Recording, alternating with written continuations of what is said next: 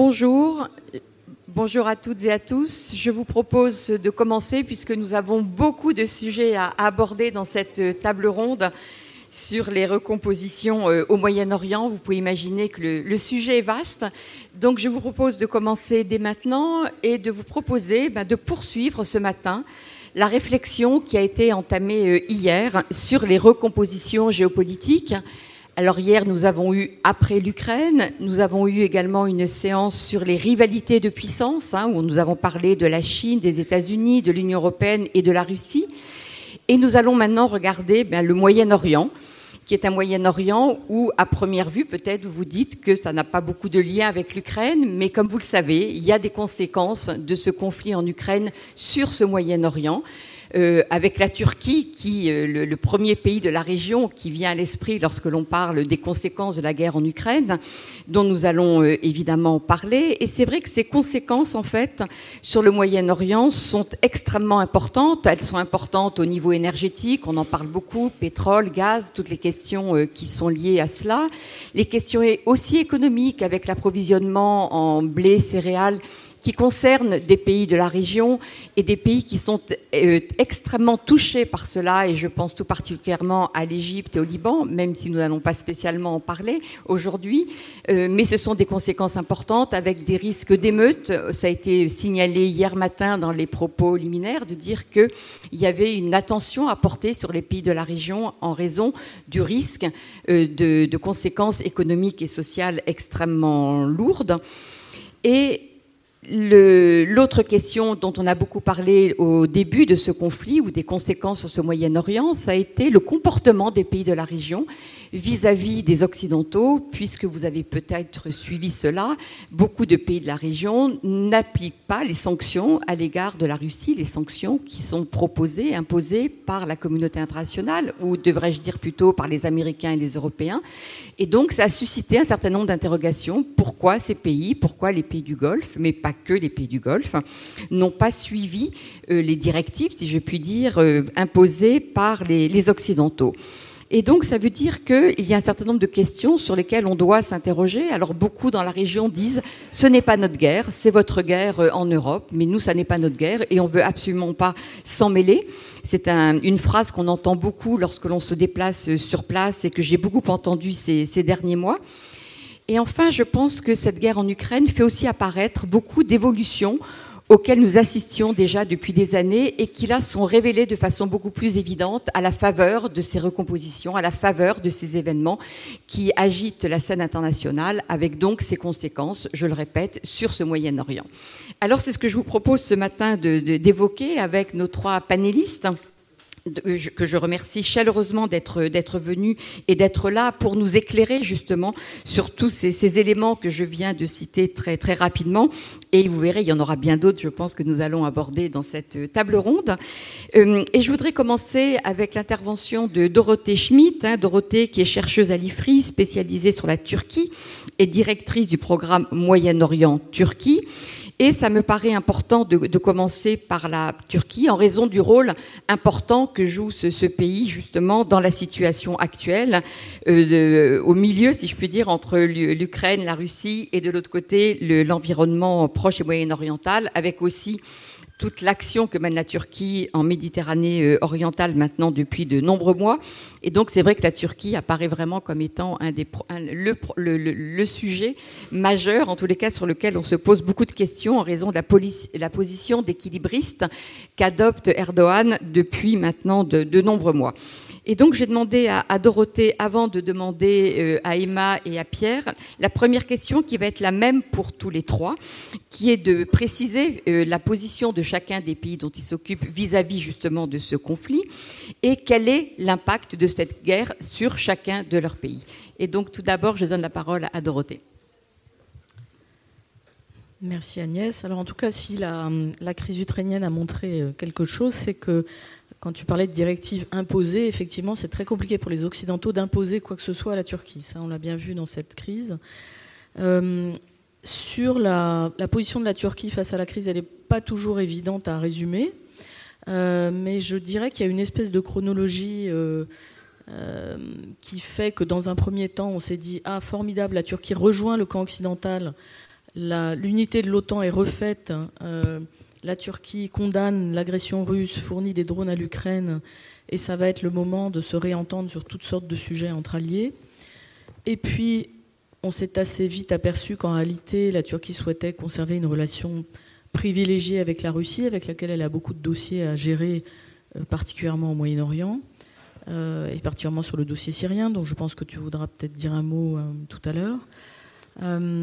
et assez rapidement, on a compris que Erdogan refuserait d'appliquer les sanctions, ce qui aujourd'hui nous donne un vrai sujet sur le ballon d'oxygène finalement apporté par l'espace turc économiquement à la Russie. Et je dirais presque que dans un troisième temps, cette situation suspendue, alors moi, il y a, la dernière fois que je suis venue à Toulon, on a déjà parlé de la Turquie face à la crise ukrainienne, et je disais à l'époque, oh là là, les Turcs n'ont vraiment pas intérêt à ce que cette crise dure longtemps, parce que leur position est quand même très très délicate à tenir. Et là, finalement, je me demande si les Turcs n'ont pas décidé qu'ils allaient rester une, devenir une sorte de, zone grise géante.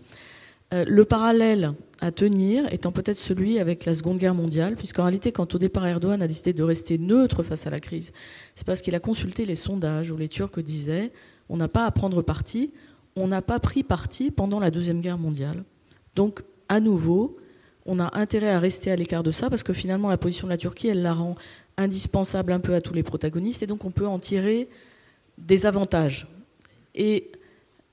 Les avantages tirés de la crise immédiatement donc, sont assez évidents en termes économiques, accueil euh, des, euh, des, oligarques russes, euh, position premium pour récupérer des céréales après avoir réussi à faire la médiation sur l'accord de l'exportation de céréales ukrainiennes à travers la mer Noire. Donc les premières, elles vont évidemment en Turquie.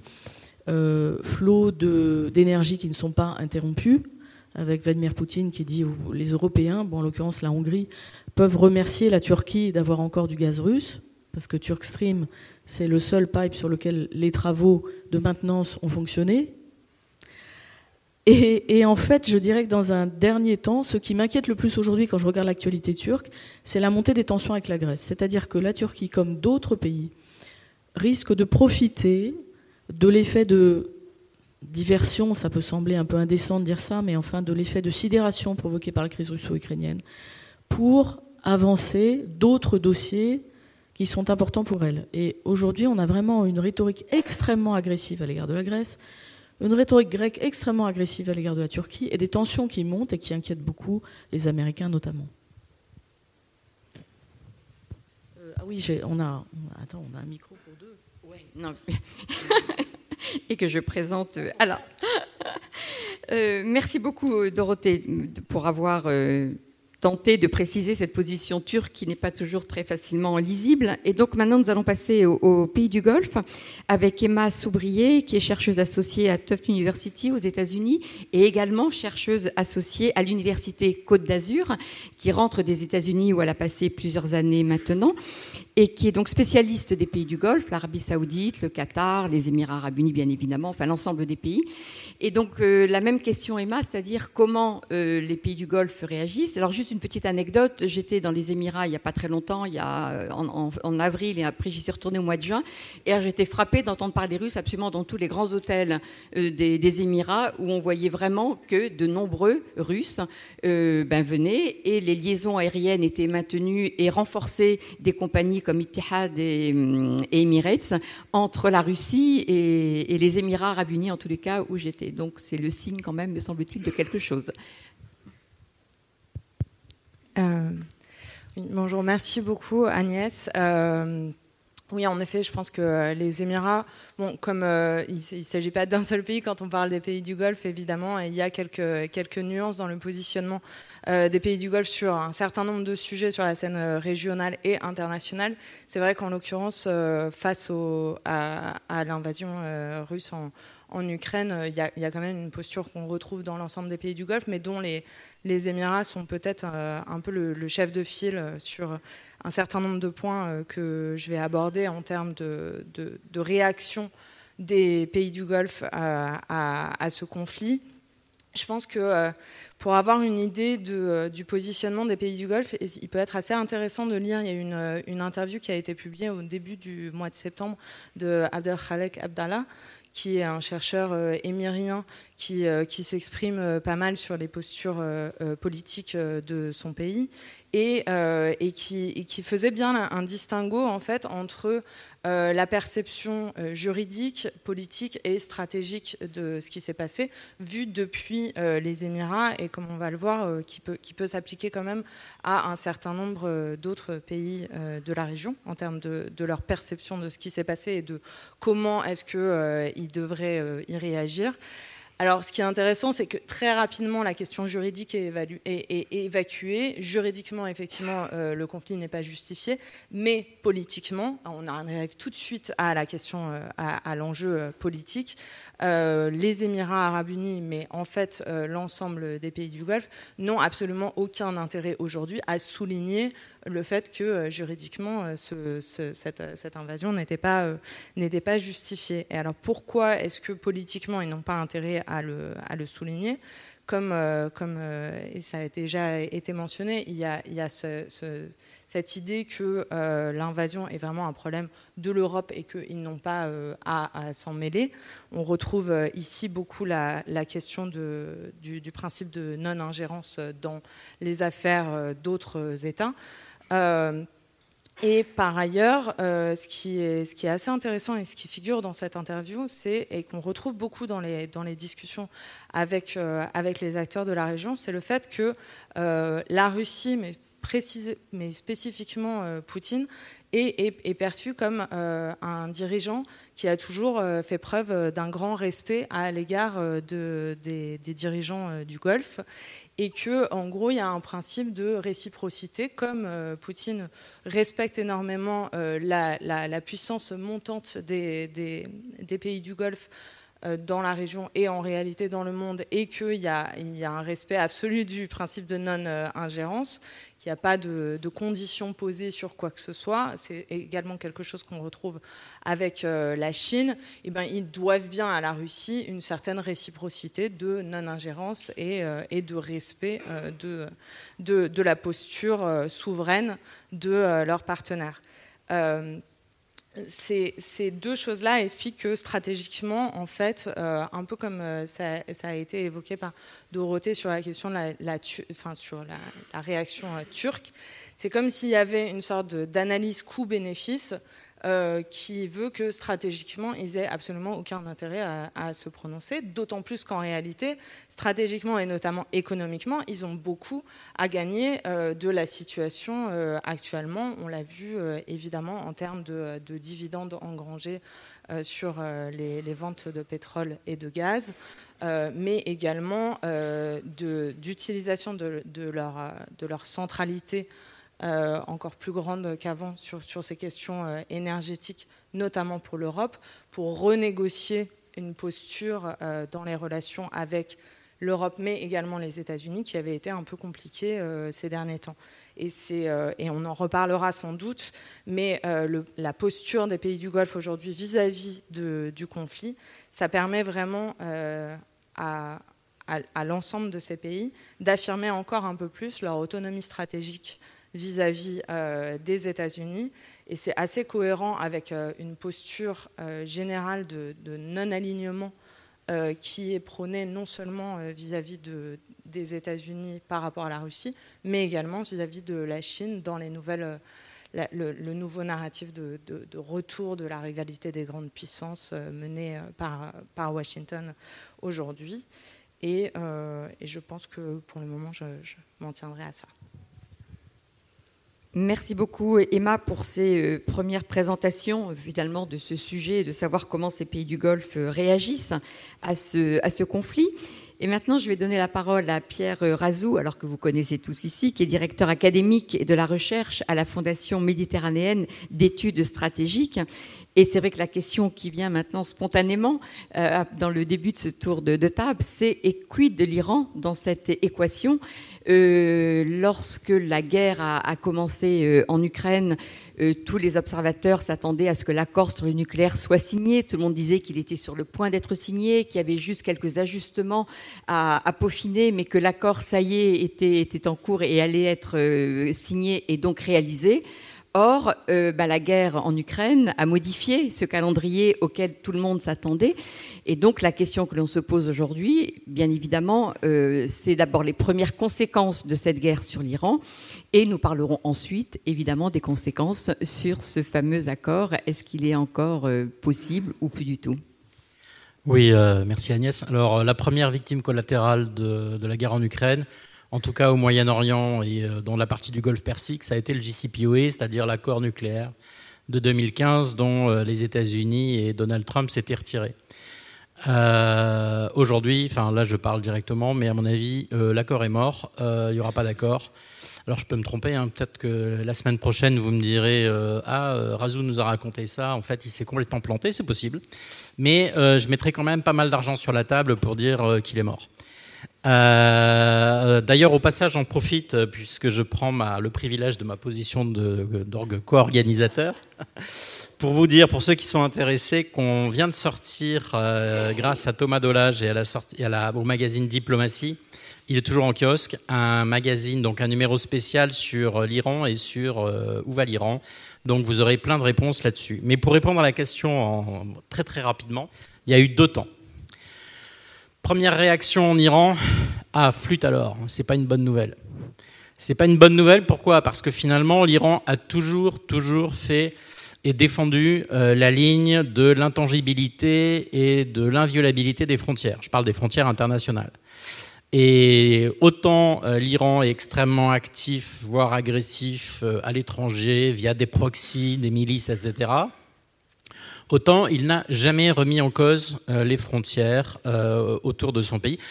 À tel point que, par exemple, en ce moment, euh, dans le conflit du Nagorno-Karabakh entre l'Azerbaïdjan et l'Arménie, les Iraniens sont extrêmement nerveux et disent clairement aux Azéris, c'est-à-dire à, Aliyev, si vous dépassez les bornes, on pourrait intervenir pour établir les frontières parce qu'on ne veut pas que vous modifiez les frontières. C'est un, un, détail. Donc, premier temps, le problème des frontières, c'est-à-dire nous, nous, Iran, on ne veut pas euh, cautionner euh, des changements de frontières, des agressions euh, d'État à État, etc. Autre, autre problématique, donc on l'a dit, c'est l'accord nucléaire. D'abord parce que comme le focus international passe sur l'Ukraine et la mer Noire, évidemment, il se dézoome du Moyen-Orient. Donc le Moyen-Orient passe à la deuxième, troisième priorité, voire même quatrième priorité, puisque la deuxième priorité, ça devient Taïwan et ça devient la, mer de Chine. Donc évidemment, ça, offre des opportunités aux Iraniens qui consistent à pousser leurs pions un peu partout euh, sans qu'on les voit trop. Euh, mais ça, on en reviendra peut-être plus tard euh, dans le débat. Mais un autre problème aussi qui est lié à ça, c'est que l'Iran avait d'excellentes relations avec beaucoup de pays de la région, et notamment avec les deux belligérants, à la fois avec l'Iran et avec l'Ukraine. Pardon, avec la Russie et avec l'Ukraine. Au passage, petite incidente. Euh, au début de la guerre, euh, il y a un pays, euh, c'était l'Ukraine, un des deux belligérants, qui avait d'excellentes relations avec Israël et l'Iran, qui sont pourtant les deux adversaires ad odds, comme on dit, de la région. Et aujourd'hui, l'Ukraine a quasiment rompu les liens, alors officiellement avec l'Iran, et est en relation extrêmement tendue, difficile avec Israël. C'est juste un paradoxe pour euh, vous illustrer le fait qu'au Moyen-Orient, euh, rien n'est simple et qu'en tout cas, les amis de mes amis ne sont pas forcément mes amis. Euh, donc, à la fin de ce premier temps, il y avait aussi un problème pour les Iraniens qui était la Chine. Ce que vous devez tous bien comprendre, c'est qu'aujourd'hui, en Iran, le paradigme stratégique global, c'est pas il faut se rabibocher avec les Américains, il faut trouver un accord sur le nucléaire. L'accord sur le nucléaire n'est qu'un moyen pour faire rentrer du cash c'est-à-dire pour relancer et, assouplir l'économie euh, iranienne. Le problème stratégique majeur, c'est comment se rapprocher au maximum de la Chine et prendre un maximum d'argent chinois sans tomber sous la coupe géopolitique des Chinois. Or, les Iraniens qui sont malins voient bien que la Russie, notamment avec la Russie qui commence à avoir de très grosses difficultés, est en train de se démonétiser et donc va tomber probablement encore plus vite sous la coupe, je parle de la Russie, sous la coupe de la Chine. Donc les Iraniens se disent Ah, Euh, bon, la, Russie, c'est sympa pour avoir de l'armement parce que l'armement chinois, quand même, c'est pas top. Hein, donc, on préfère quand même euh, les Sukhoi 35, euh, les pièces d'artillerie, enfin tout ce qui ce qui a fait ses preuves. Par contre, on voit bien que à terme, c'est quand même la Chine qui va être le, big boss dans cette partie du monde. Donc, comment, comment éviter de tomber sous la coupe des, des Chinois? Et de leur point de vue, évidemment, la guerre en Ukraine euh, ne fait que accélérer ce mouvement de rapprochement vers la Chine qui d'ailleurs a été euh, illustré par euh, la visite du président Raisi donc euh, au sommet de l'OCS, dans l'organisation de coopération de Shanghai, il y a, il y a trois semaines maintenant, euh, où clairement euh, l'Iran a eu le statut officiellement de membre à part entière de l'OCS. Donc maintenant, c'est clair, l'Iran fait partie de ce bloc continental, Chine, Russie, Inde, Iran et quelques autres pays, notamment la Turquie qui est observateur voilà, donc euh, qui, elle, regarde aussi bien ce qui se passe. Et dans un deuxième temps, et j'arrête là, évidemment, l'Iran s'est dit Ah, mais en fait, c'est une source d'opportunité ce qui se passe, la guerre en Ukraine, parce que finalement, plus personne ne regarde vers chez nous. Donc, euh, ben donc on va pouvoir justement euh, pousser nos pions.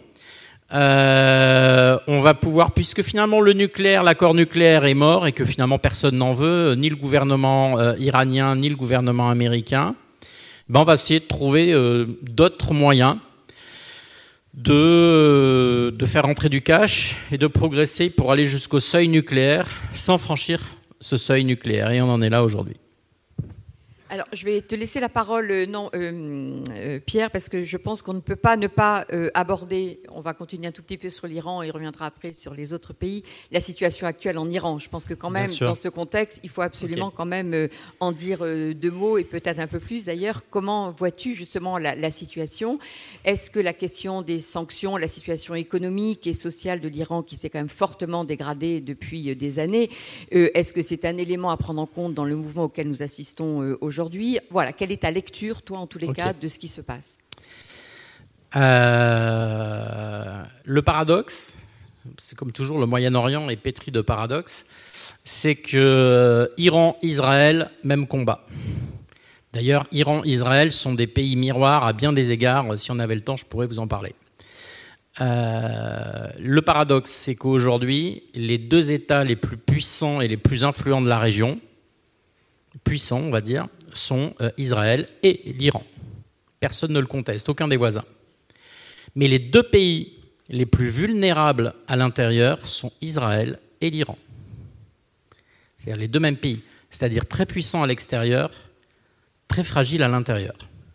Et c'est valable de la même manière, et je, réponds à ta question bien sûr sur l'Iran, mais c'est pareil en Israël. Quand vous regardez ce qui se passe en Israël en ce moment, c'est malaise à bord. C'est-à-dire que le gouvernement israélien se dit euh, on va vers une peut-être une troisième intifada. Les Arabes israéliens peuvent se révolter à tout moment. Euh, si le Hamas et le Hezbollah conjuguent leurs efforts, ça va être compliqué à gérer. Donc grosse fragilité. L'Iran. Euh, je pense que par, le, ce qui se passe là, euh, à l'inverse, par exemple, de ce qui s'était passé en Tunisie euh, dans le déclenchement de ce qu'on a appelé les, révoltes arabes euh, en, en, 2011, euh, où c'était quand même, il y, avait beaucoup de frustration, de ressentiment, mais c'était quand même lié à la situation socio-économique. là, les révoltes socio-économiques, elles ont, enfin, les manifestations violentes socio-économiques, elles ont déjà eu lieu en Iran ces dernières années. Là, on est sur un autre registre, on est sur le cœur du système. C'est-à-dire, en fait, on est sur les, les, symboles même de la République islamique, le, port du, hijab et du foulard par les femmes, et, et tout ce qu'il y a derrière, parce que derrière, il y a la consommation d'alcool, il y a le mode de vie privé, il y a le, le fait que les Iraniens veulent faire ce qu'ils veulent dans leur sphère privée, et le régime actuel le leur dénie. C'est-à-dire que les, beaucoup d'Iraniens, quand vous discutez avec eux, ils vous disent, bah, à la limite, qu'on on doive porter le, foulard dans les lieux publics, euh, dans les écoles, les, les universités, qu'on puisse pas boire, euh, boire d'alcool euh, dans les restaurants ou dans la sphère publique. À la limite, ok.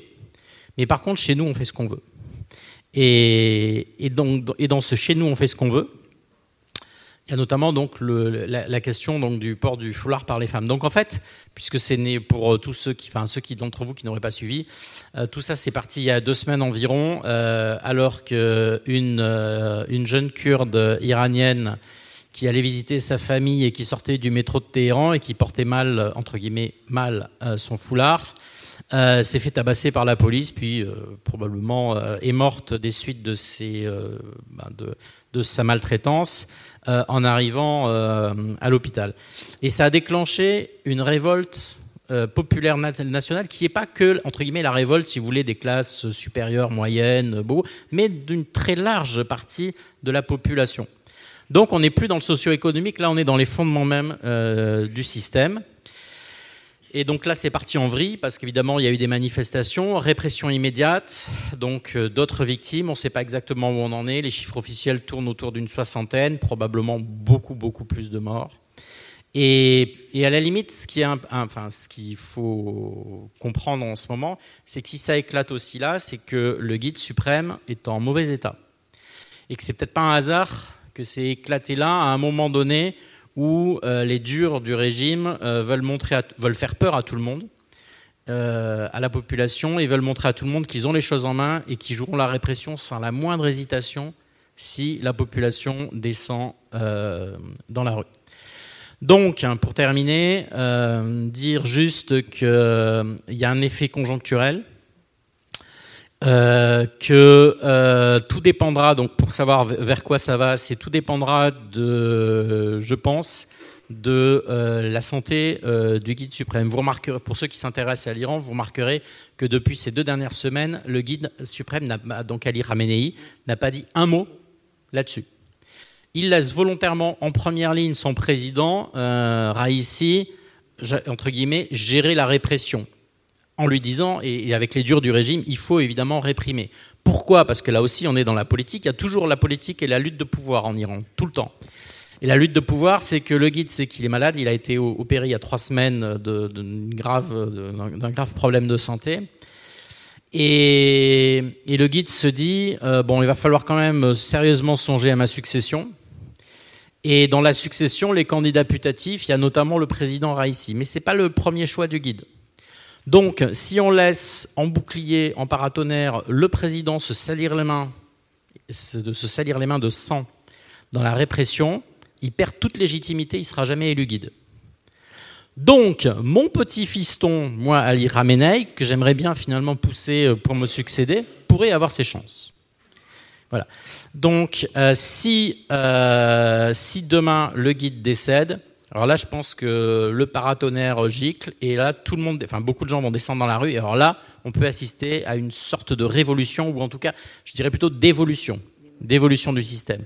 Les durs du régime se, se répartissent entre des tas de, groupes, mais notamment, il y a ceux qui sont très idéologues, très religieux, et ceux qui sont très nationalistes et ce sera probablement une lutte de faction entre les idéologues et les ultranationalistes. Et les ultranationalistes pourraient dire c'est notre moment de prendre le pouvoir. Bien sûr, l'Iran reste une république islamique, pas de doute là-dessus, mais on modifie juste un peu la constitution pour euh, écarter du pouvoir ou enlever du pouvoir aux religieux. Et nous, ultranationalistes, on prend le pouvoir et on fait un deal avec la société civile. Et on dit, par exemple, vous voulez, vous voulez porter le voile, euh, pardon, vous voulez ne pas porter le voile, pas de problème. Chacun fait ce qu'il veut. Voilà. Et, chacun fait ce qu'il veut. Et si vous voulez boire même un peu d'alcool chez vous discrètement, pas de problème. La, police n'ira pas euh, fracturer votre porte, euh, vous bastonner et vous emprisonner. S'ils font ça, ils sont soutenus par les trois quarts de la population. Donc ça, c'est une, possibilité d'évolution euh, très sérieuse. Et bien entendu, dans ce cas-là, ils pourraient fortement être tentés de faire la bombe. Et ça, c'était pour revenir sur la question du JCPO. Merci beaucoup Pierre pour ces éclaircissements sur ce qui se passe, parce qu'effectivement c'est très difficile hein, d'avoir des éléments précis sur la façon dont ce mouvement peut, peut évoluer. Et du coup ça m'amène vers Emma, parce que je pense que c'est intéressant de regarder ce que font les pays du Golfe par rapport à cette situation quand même aussi en Iran. On sait que certains pays du Golfe sont engagés dans une reprise de négociations avec euh, Téhéran, alors que les relations, comme vous le savez peut-être, étaient rompues.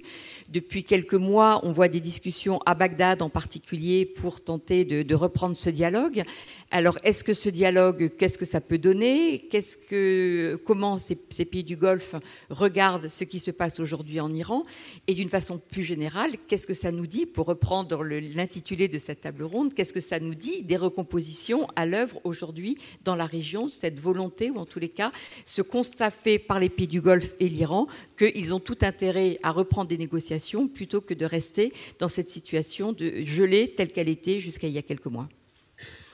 Merci beaucoup. Euh, oui, en effet, enfin, pour rebondir sur, euh, sur ce que Pierre disait à, l'instant, euh, notamment sur l'accord sur le nucléaire, ce qui a été vraiment très intéressant à constater ces derniers, ces derniers mois, c'est à quel point, parce que ça fait en fait quelques mois que on, voit bien qu'il y a des chances pour que l'accord sur le nucléaire soit, soit, soit mort et soit, soit, soit pas, il soit soit difficile de, réanimer euh, cet accord.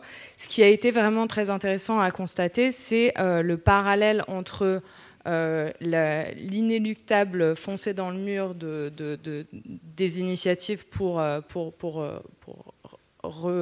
faire renaître l'accord et la multiplication des initiatives euh, régionales de discussion entre les deux rives du Golfe, qui en réalité avaient d'ores et déjà commencé euh, en 2019, donc en fait avant même que, que, euh, que le président Trump ne parte. il y avait, on sentait déjà en 2019 une, une certaine un, certaine, euh, un certain retournement euh, des, pays du Golfe vis-à-vis de l'Iran en se disant, bon, finalement, puisque les États-Unis ne vont pas faire le, job, il faut peut-être que nous, on parle directement avec l'Iran. Euh, et, en réalité, ce qui est vraiment assez, assez intéressant, c'est qu'une partie de la nouvelle administration américaine, avant d'arriver en fonction, disait que sur, sur le, plan de, l'Iran, il était important de, revenir dans l'accord et également de raviver, enfin d'encourager justement des initiatives euh, régionales. Euh, où on sent quand même que les États-Unis, euh, si c'était possible que, que, la stabilisation de la région se fasse sans eux, ce serait éventuellement une, une, stabilité, une sécurité régionale plus pérenne. Euh, d'autant plus qu'en réalité, euh, je dirais qu'il y a quand même un acteur dans la région qui s'est jamais vraiment détourné de, l'Iran, c'est bel et bien Israël, puisqu'il en est question euh, à l'instant, et qu'en fait, avoir les initiatives régionales de rapprochement entre les deux rives du Golfe en parallèle d'un accord sur le nucléaire qui, qui, qui n'aboutit pas, ça permet aux États-Unis de se sortir d'une position inextricable vis-à-vis d'Israël. Parce qu'en fait, aujourd'hui, on a, on a une sorte de, posture, euh, enfin d'inextricabilité de, la, de la position euh, des États-Unis, puisque Israël pousse plutôt pour rester euh, très ferme sur l'Iran, alors que justement les monarchies du Golfe sont dans une posture quand même davantage de rapprochement, euh, comme euh, comme c'était souligné, il y avait une, rupture. Une rupture ou une suspension des relations euh, diplomatiques entre une bonne partie des pays du Golfe et l'Iran depuis 2016. et là, on a vu notamment ces derniers mois le retour d'ambassadeurs du Golfe en Iran, en plus de, des initiatives de discussions régionales, notamment à, Bagdad. Euh, je pense que cette, articulation entre la posture d'Israël et la posture des, pays du Golfe, notamment vis-à-vis de l'Iran, mais aussi d'une certaine manière vis-à-vis de l'Ukraine, pour comprendre quels sont les, rapports de force aujourd'hui euh, dans les dynamiques euh, géopolitiques entre les États-Unis et la région, entre les États-Unis et la Russie, les États-Unis et la Chine, sont absolument essentiels puisque c'est vrai qu'on euh, a beaucoup parlé et on a d'ailleurs euh, parfois euh, critiqué cette posture de, balancement extrême des, relations stratégiques des pays du Golfe avec les États-Unis et la Chine, les États-Unis et la Russie. Mais en réalité, Israël fait exactement la même chose. Euh, et, c'est d'ailleurs euh, parce que Israël fait la même chose, à mon sens, que les États-Unis ne peuvent pas pousser euh, trop loin sur leur critique des pays du Golfe, puisque leur grand allié israélien fait exactement la même chose. Donc, euh, je ne sais pas si ça, ça répond à. Si, si. la Et juste un mot, est-ce que tu. Mais peut-être que je te prends de, de court, mais est-ce que tu as vu des réactions in- in- intéressantes dans les pays du Golfe vis-à-vis de ce qui se passe en Iran aujourd'hui ou pas? Tu n'as pas noté Alors- de réaction particulière? Bon, très honnêtement, pas- c'est pas pas nécessairement le, le sujet que je suis euh, le plus euh, le plus assidûment. Je dirais par rapport à, à la à la à la posture traditionnelle et historique des pays du Golfe. À l'exception peut-être de l'Arabie Saoudite, mais ça, ça, ça dépend vraiment des périodes. Et je dirais qu'aujourd'hui, ils n'ont plutôt pas intérêt à se prononcer sur ce qui est en train de se passer euh, en Iran, euh, parce qu'eux-mêmes sont en train d'avoir leur, euh, alors pas de révolution de palais, mais de confirmation de comment se passe le pouvoir à l'intérieur de l'Arabie Saoudite.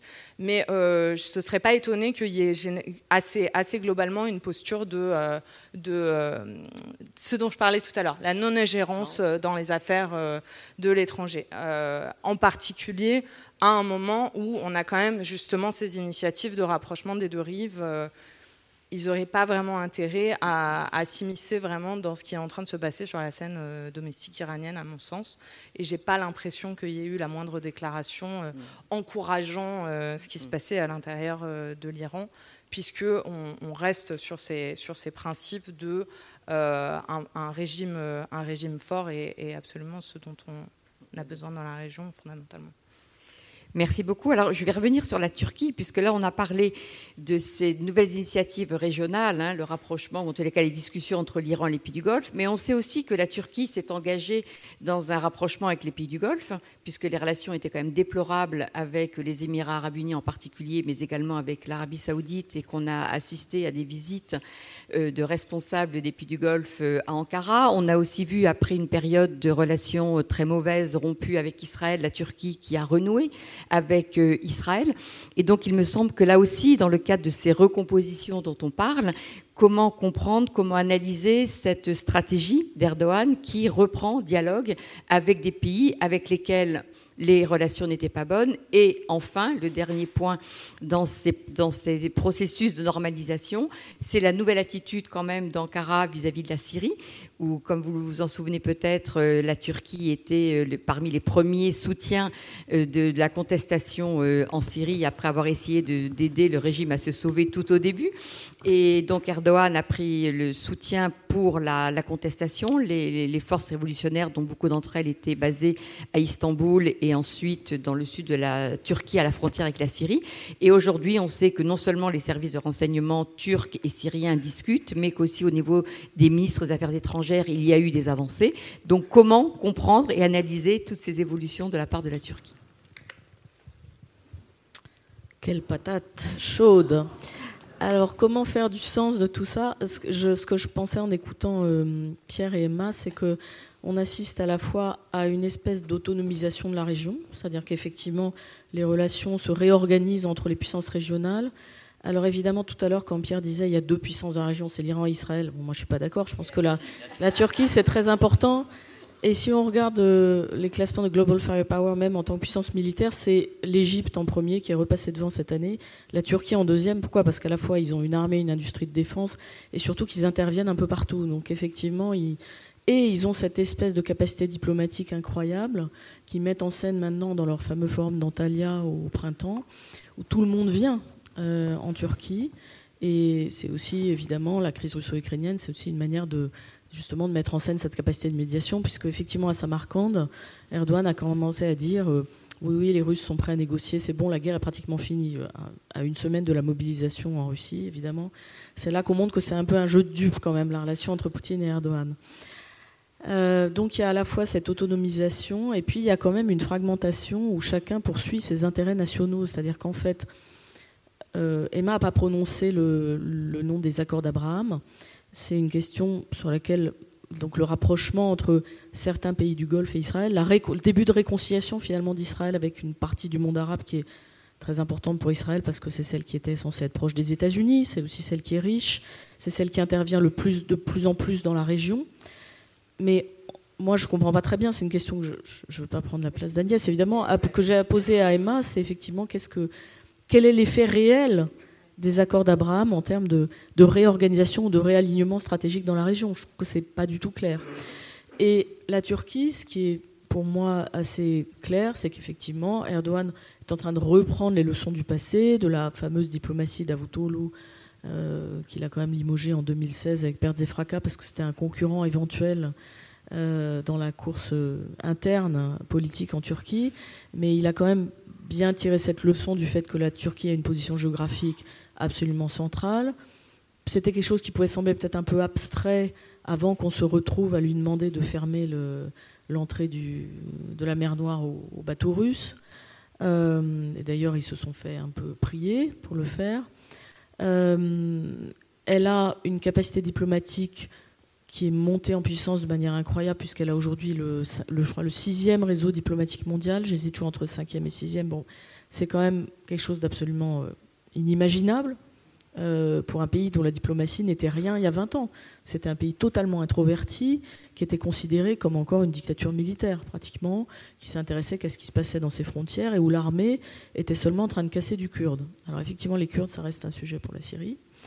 Euh, donc on a, on, a, on a cet acteur qui aujourd'hui est conscient de ses atouts et qui donc joue son propre jeu et son propre jeu aujourd'hui, alors qu'il était brouillé effectivement avec beaucoup de, de pays de la région, c'est de se réconcilier avec tout le monde. Et finalement, c'est tellement compliqué pour tout le monde de rester brouillé avec la Turquie que quand il tend la main, effectivement, hop, les pays du Golfe arrivent avec du cash, il en a besoin, ça tombe bien. Les Israéliens qui disaient tout le temps que les Turcs leur manquaient sont aussi ravis de se réconcilier avec la Turquie. Et la nouvelle ambassadrice israélienne vient d'arriver à Ankara. Finalement, il n'y a qu'avec les Européens que ça va mal. Avec l'Iran, puisque tu ne m'as pas posé la question, c'est la même chose que les pays du Golfe. C'est, oulala, non-ingérence. Ils ont quand même une frontière avec l'Iran qui est leur plus ancienne frontière historique, frontière de l'Empire ottoman. Et leur seule inquiétude, c'est effectivement l'arrivée de réfugiés afghans qui passent par l'Iran. Et puis aussi les luttes d'influence au Kurdistan irakien, où les Turcs sont très soucieux qu'on les laisse tranquilles se battre contre le PKK. Donc pour revenir sur le micro-dossier de la Syrie, effectivement, quand cet été, on nous a annoncé euh, des premières discussions avec le régime syrien, je me suis dit mais qu'est-ce qui fabrique les Turcs? Et puis, finalement, je pense que la clé c'est la Russie, c'est qu'effectivement c'est Poutine qui est derrière ce rapprochement, euh, parce que les Russes veulent montrer qu'ils ont aussi encore une capacité diplomatique de, de disruption au Moyen-Orient, de dérangement, et que euh, bah, Erdogan a, a, besoin de neutraliser le régime syrien s'il veut faire une nouvelle opération en Syrie anti-kurde. Alors, les Turcs sont prêts, ils passent leur temps à dire qu'ils sont prêts. Ils n'ont jamais dit qu'ils ne la feraient pas. Elle est juste retardée. Euh, et quand je vois le niveau de, rhétorique euh, ultranationaliste en ce moment en Turquie, je pense que c'est très possible qu'elle ait lieu. Alors avant de repasser la parole à Pierre, euh, Emma, ça serait bien effectivement que tu répondes à la question de, Dorothée qui sont sur les effets réels de ces fameux accords d'Abraham. Qu'est-ce qu'on peut en dire et comment toi tu perçois cette concrétisation de ces accords? Oui, euh, bah, merci beaucoup à Dorothée pour me renvoyer la balle. Euh, effectivement, je, je, parlais de la, de la, difficulté euh, de positionnement américain aujourd'hui parce que Israël et les pays du Golfe font fondamentalement la même chose. Effectivement, sans le prononcer, ce, ce à quoi je faisais notamment allusion, c'est que cette posture est, est, est d'autant plus difficile aujourd'hui qu'il y a ces accords d'Abraham en particulier entre euh, Israël et les Émirats arabes unis. Alors que comprendre euh, Quel est le rôle des accords d'Abraham dans ce réalignement euh, stratégique? Je pense qu'on n'est pas, on pas tous d'accord sur, sur qu'est-ce, que, qui se joue avec les accords d'Abraham. Ma lecture personnelle, et il est possible que, que j'ai tort, c'est qu'il il y a une différence de, de perception entre Israël et les Émirats sur quel est l'enjeu de ces accords. Euh, ce qu'on a, vraiment vu euh, à partir du moment où les accords étaient signés, c'est une volonté qu'on a vue à force euh, lobbying, en particulier à Washington. Moi, j'y étais, je l'ai bien vu. Une, volonté d'Israël de vendre les accords d'Abraham comme un alignement d'un front anti-iranien dans la région, très net, etc. Donc c'était quand même beaucoup sur ça que la communication euh, stratégique euh, israélienne se faisait. Du point de vue euh, des Émirats, euh, c'était pas du tout le cas. Alors, ce qui est intéressant d'ailleurs, c'est que Bahreïn a également signé euh, les accords d'Abraham, que Bahreïn, en revanche, était beaucoup plus aligné sur cette question. oui, oui, c'est un front anti-iranien. Donc, il y avait vraiment une, différence, je le disais, sur les, positions des pays du Golfe ne sont pas toujours, loin s'en faut, les mêmes. sur la question iranienne, on le constate notamment entre, entre la, la posture bahreïnie et la posture euh, émirati. Euh, donc, du, point de vue euh, d'Abu Dhabi, à mon sens, l'intérêt essentiel des accords d'Abraham, au-delà du bras de fer que ça représente vis-à-vis des États-Unis, que j'ai déjà mentionné, c'est toute la question de l'ouverture d'opportunités économiques et technologiques que ça ouvre en particulier euh, dans le domaine de l'industrie de défense. Euh, là, il y a quelques jours, il y a euh, un accord qui a été annoncé pour la vente de, systèmes de défense anti-aérienne israélienne aux Émirats arabes unis. C'est extrêmement intéressant parce que c'est parce que un exemple de plus euh, c'est loin sans faux, c'est pas du tout le, seul exemple de voir à quel point les Émirats, et il semble que l'Arabie Saoudite cherche à faire un peu euh, la même chose derrière, euh, multiplient leurs partenariats en termes d'armement, d'industrie de défense, et s'éloignent là encore de plus en plus de leurs partenaires, de de leurs fournisseurs traditionnels, euh, en particulier les États-Unis, mais également euh, la France, euh, etc. Donc je pense que ça, vaudrait la peine de revenir sur ces questions de montage de BITD, notamment dans la relation BITD pardon, de base industrielle et technologique de défense, qui, se, qui se passe notamment aux Émirats aujourd'hui, mais c'était mentionné évidemment en Turquie avant que ça ne commence aux Émirats. La Turquie est d'ailleurs un des modèles que les Émirats suivent en termes de développement de leur BITD et de comment est-ce que le développement de cette BITD permet encore plus une autonomisation euh, stratégique.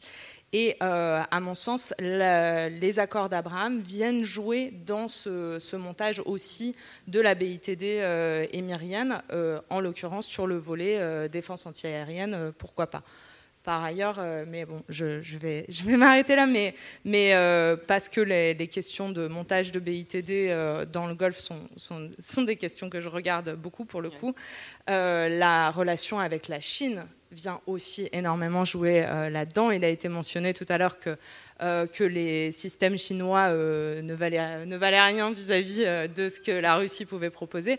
Ce qui est quand même important de souligner vis-à-vis de la relation entre les pays du Golfe, donc pas seulement les Émirats, mais aussi l'Arabie saoudite, c'est l'achat de drones armés.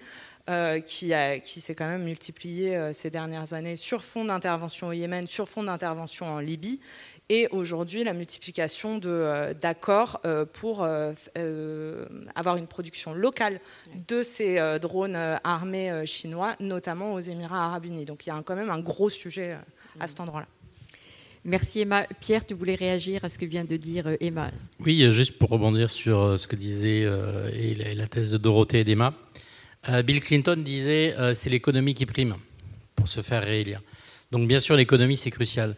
Euh, sur la géopolitique, euh, et justement là où l'économie prime la géopolitique, il va falloir suivre les réorganisations des grandes compagnies aériennes. Euh, Dorothée disait que le soft power et l'influence turque étaient en, en croissance exponentielle, c'est évident, notamment par Turkish Airlines, qui est devenue une des principales compagnies mondiales.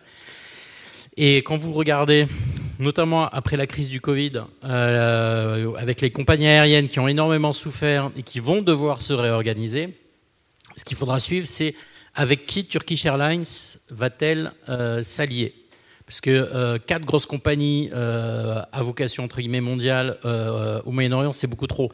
Donc à la fin, il faudra des regroupements. Et donc les deux qui sont en grande compétition, c'est Qatar Airways ou Emirates. Eh ben moi, je prends le pari que euh, Turkish Airlines, même si ça peut paraître contre-intuitif, ça lira avec Emirates et qu'ils euh, s'entendront bien pour euh, couler Qatar Airways.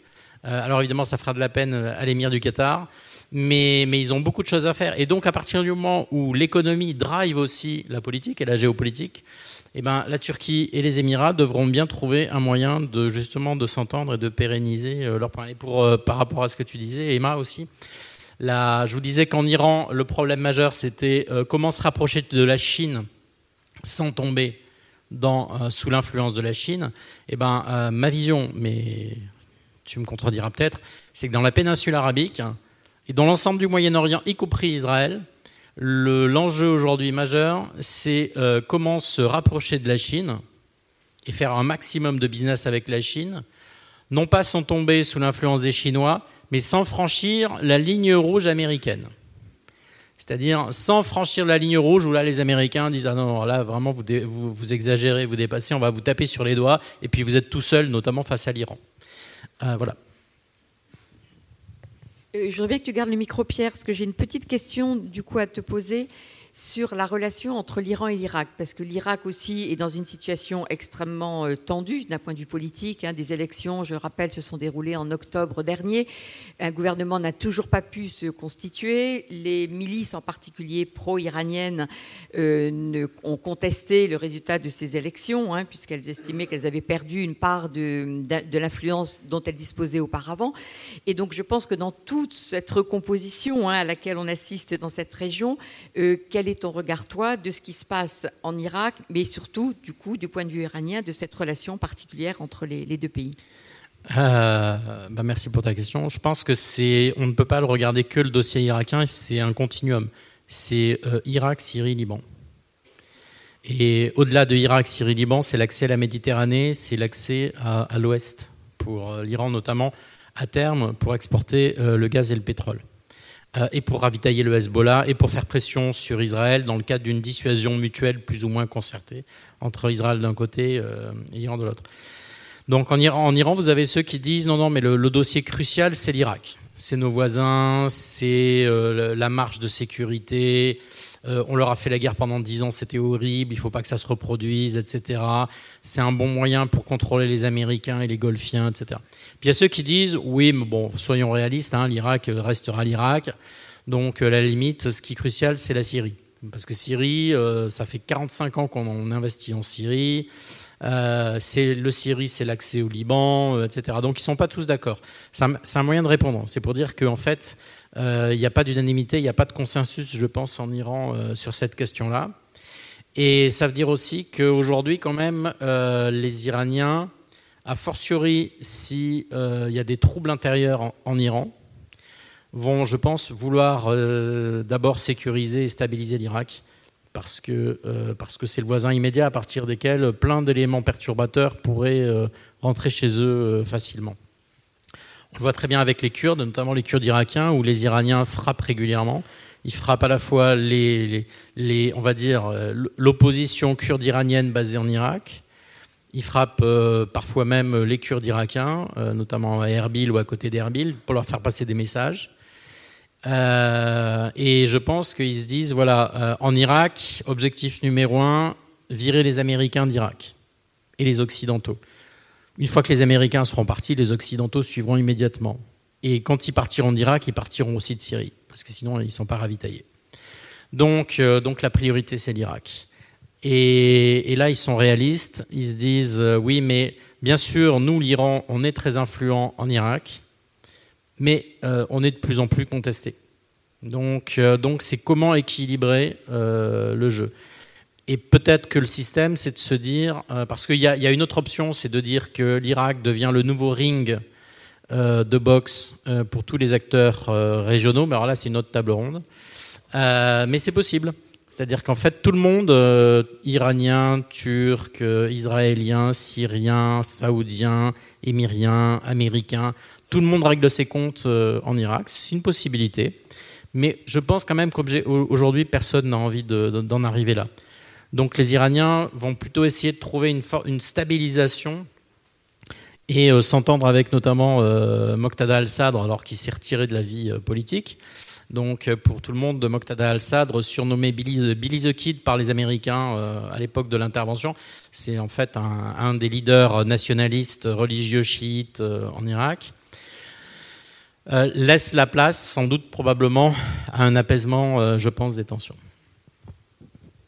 Alors, avant de passer la, parole au public, hein, je voudrais poser une dernière question à, Dorothée sur l'élément de politique intérieure turque par rapport à toutes les questions qu'on a abordées de la Turquie. C'est-à-dire qu'on a beaucoup parlé de la, position de Erdogan, comment celui-ci euh, jouait ce jeu, cette position d'équilibriste vis-à-vis de la Russie, vis-à-vis de, l'Ukraine, vis-à-vis de ses voisins.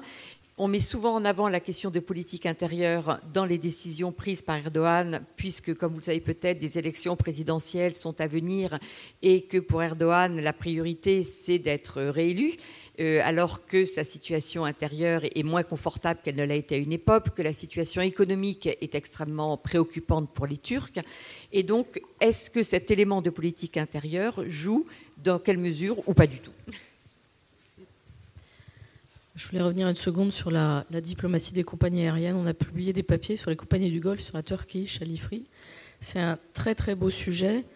Euh, elles n'ont pas du tout le même modèle de développement en fait. Euh, et le modèle concurrentiel de la Turkish est bien meilleur. Pourquoi? Parce que c'est une compagnie qui est beaucoup moins subventionnée. Les compagnies du Golfe, elles sont tenues à bout de bras par l'argent des, des, Émirats, des, familles royales. Euh, et évidemment, si c'est-à-dire, c'était juste pour dire que c'est pas vraiment de l'économie en réalité, c'est de l'économie administrée. C'est vraiment euh, de la politique par euh, la subvention. Et en Turquie, c'est le, point d'entrée sur l'Afrique. Donc c'est très important parce qu'aujourd'hui, c'est le prochain lieu de déploiement et de, de montée en puissance de la diplomatie turque, c'est vraiment l'Afrique. Donc ça, c'est très important.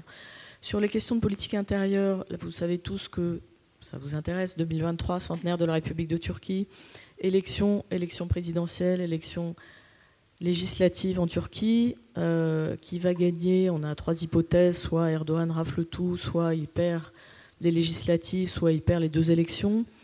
Euh, moi, je pense qu'il va quand même s'accrocher au pouvoir parce que ça serait assez ballot de perdre le pouvoir après 20 ans d'élections gagnées l'année du centenaire de la, de, la, République de Turquie. Mais bon, j'ai un collègue qui me dit euh, la Turquie va faire une grande contribution à la science politique, un collègue turc. Hein. Elle va virer un gouvernement islamiste du pouvoir sans coup férir et tout le monde va s'aligner parce que les Turcs ont une discipline extraordinaire. Et c'est vrai que quand l'AKP est arrivé au pouvoir en 2002, c'était après une crise économique énorme qui avait amené vraiment la Turquie au bord du gouffre. Elle avait la plus importante ardoise du monde au FMI. Et c'est ce qui a balayé tous les partis politiques de centre droit qui étaient considérés comme corrompus, pourris, etc. C'est ce qui a amené l'AKP au pouvoir. Le problème, c'est que là, dans la préparation de ces élections, pour le moment, on n'a pas une alternative nouvelle. On a les vieux partis d'opposition qui se sont tous alliés dans un truc, vraiment une, coordination de la carpe et du lapin où personne n'est d'accord sur rien. On a les deux partis issus de l'AKP, le Gelecek Parti et le DEVA de Ahmed Avutoglu et Ali Babajan, qui soigneusement ne prennent pas parti. Et puis on a les Kurdes de leur côté qui sont jamais invités et qui représente euh, la seule, le seul parti à peu près de gauche de Turquie, sauf qu'eux sont allés faire aussi une coalition avec toute la petite extrême gauche qui fait des tas de groupuscules qui font 0,00% de. Donc ça veut dire que l'opposition, pour le moment, elle part quand même en ordre dispersé aux élections. Un peu. Même si elle se met d'accord, on n'a pas pour le moment un bloc complètement crédible. Ils ne sont pas d'accord sur le candidat à mettre en face d'Erdogan à la présidentielle. Ça pourrait être le maire d'Ankara, ça pourrait être le maire d'Istanbul, ça pourrait être la présidente du YI Partisi, Meral Akşener, qui est une nationaliste, une ancienne ultranationaliste qui a aussi du crédit dans l'opinion. Pourquoi? Parce que, et là on en vient philosophiquement à la réponse à ta question, le nationalisme aujourd'hui c'est la ressource la plus importante et la mieux partagée du paysage politique turc. C'est ce qui fait que euh, notamment les tensions avec la Grèce m'inquiètent, parce qu'en réalité, les sujets de la mer Égée, c'est un sujet sur lequel il y a un relatif consensus en Turquie. Euh, l'opposition, elle est à deux doigts de soutenir euh, Erdogan dans sa rhétorique la plus forte sur la mer Égée. J'ai dû faire un papier sur la, la, politique turque en Méditerranée au printemps, où je suis allée me pencher sur Is the economy stupid sur les aspects économiques. Et il faut bien comprendre que bah, les deux tiers du PIB de la Turquie, il est fabriqué à l'ouest. C'est-à-dire que les régions méditerranéennes, la région de Marmara, Istanbul et euh, Izmir, tout, ça, c'est les régions du capitalisme turc, c'est la richesse de la Turquie, c'est la population de la Turquie. Donc c'est la Turquie utile, entre guillemets. Ça veut dire que finalement, sur ces questions-là, il y a un attachement très fort aux positions assez ferme de la Turquie sur notamment la répartition des espaces maritimes. Le rêve de la Turquie, c'est de devenir un couloir, euh, de devenir un espace de, transition économique. C'est ce, est aussi ce qu'il faut comprendre sur la mer Noire, c'est que les détroits, avant d'être un espace militaire, c'est un espace commercial. C'est le lieu par lequel aujourd'hui passe tout le commerce de contournement vers la Russie qui vient d'Asie. Et si Erdogan veut construire un deuxième Bosphore, un canal Istanbul, c'est pour des raisons commerciales aussi. C'est pour euh, doubler la capacité de, gestion turque de ce commerce international entre l'Asie et l'Europe. Euh, même chose sur la, question des routes énergétiques, bien sûr, des pipes. La Turquie a toujours essayé de se poser comme intermédiaire, euh, parce qu'elle pense que ça va être aussi une rente de situation et qu'elle va pouvoir aussi prendre pour elle-même toute une partie de cette énergie. Sur, il euh, y a, peut-être un lieu où on pourrait voir s'il y a des dissensions entre l'opposition et Erdogan à l'avenir sur la politique étrangère. Parce que pour le moment, quand on nous pose la question, la plupart des experts sur la Turquie disent ça ne va pas changer grand-chose. Il y a une question que je trouve intéressante, c'est celle du Caucase. Est-ce que sur le Karabakh, euh, l'opposition turque serait aussi militariste, je dirais, parce que là on a quand même le chef d'état-major turc qui fait des déclarations très très pro-Azéri hein, sur l'offensive Azéri en ce moment en Arménie. Est-ce que ce serait aussi fort? Ça, je ne sais pas. Mais finalement, sur beaucoup de sujets, y compris sur les réfugiés syriens, tout le monde est d'accord aujourd'hui sur le fait qu'il faut qu'ils quittent la Turquie. La seule différence, c'est qu'Erdogan propose une solution. Une solution qui peut nous sembler délirante, effectivement, qui est d'occuper plus de parties de la Syrie pour sécuriser des zones et y remettre des réfugiés. L'opposition, elle dit juste, oui, nous, les réfugiés syriens, c'est très sympa, ils étaient là, maintenant il faut qu'ils partent parce que l'économie turque va pas bien, mais on va leur laisser un peu de temps, on va leur laisser six mois, un an, et puis on ne dit pas du tout euh, ce qu'on va en faire. Euh, donc tout ça, c'est pour dire qu'en fait, la politique étrangère, c'est devenu, pour Erdogan, d'abord un, vrai argument de, campagne, tout le temps. C'est une des choses euh, qu'Erdogan a faites, c'est réconcilier les Turcs avec leur... image à l'international, en les infusant de ce rêve de puissance, en, renourrissant le nationalisme turc systématiquement. Et c'est quelque chose qui fonctionne dans une sorte de discipline collective où finalement, je trouve qu'il n'y a pas tant de différence que ça entre l'AKP et les autres. Ce qui n'est pas forcément une très bonne nouvelle pour nous. Merci beaucoup. Alors, je vois que le, temps passe. Euh, je voudrais quand même garder un peu de temps pour vous, pour vous entendre, pour euh, vos questions. Euh, je vais vous demander de, faire des questions les plus ramassées, brèves possibles, pour qu'on puisse en prendre plusieurs, puisque nous avons en gros 25 minutes pour ce temps d'échange et de, et débat. Donc je vois déjà plusieurs mains qui se lèvent. Alors on va commencer tout au fond là-bas. Il y en a une, une deuxième, puis la troisième ici. Voilà, tout au fond, s'il vous plaît. Merci beaucoup. Oui, bonjour. Merci beaucoup de toutes ces informations très intéressantes. On a beaucoup parlé du, Moyen-Orient, la Turquie, l'Iran, la monarchie du Golfe, et très peu de l'Arabie saoudite. Quelle est votre lecture aujourd'hui euh, de son attitude, sa politique? Merci. Alors on va prendre deux, trois questions. Donc monsieur juste devant. Voilà. Attendez, il y a d'abord un micro là, allez-y. Vous qui avez le micro, allez-y. Ah, oui, bonjour. Je voulais simplement poser une question sur la relation que la France entretient avec la Grèce pour le cas où la Grèce et la Turquie s'accrocheraient. Nous avons un accord de défense. Euh, dans quelle mesure la France se serait engagée dans un conflit dans la région, dans la mer Égée, si euh, la Turquie et la Grèce montaient dans les tours?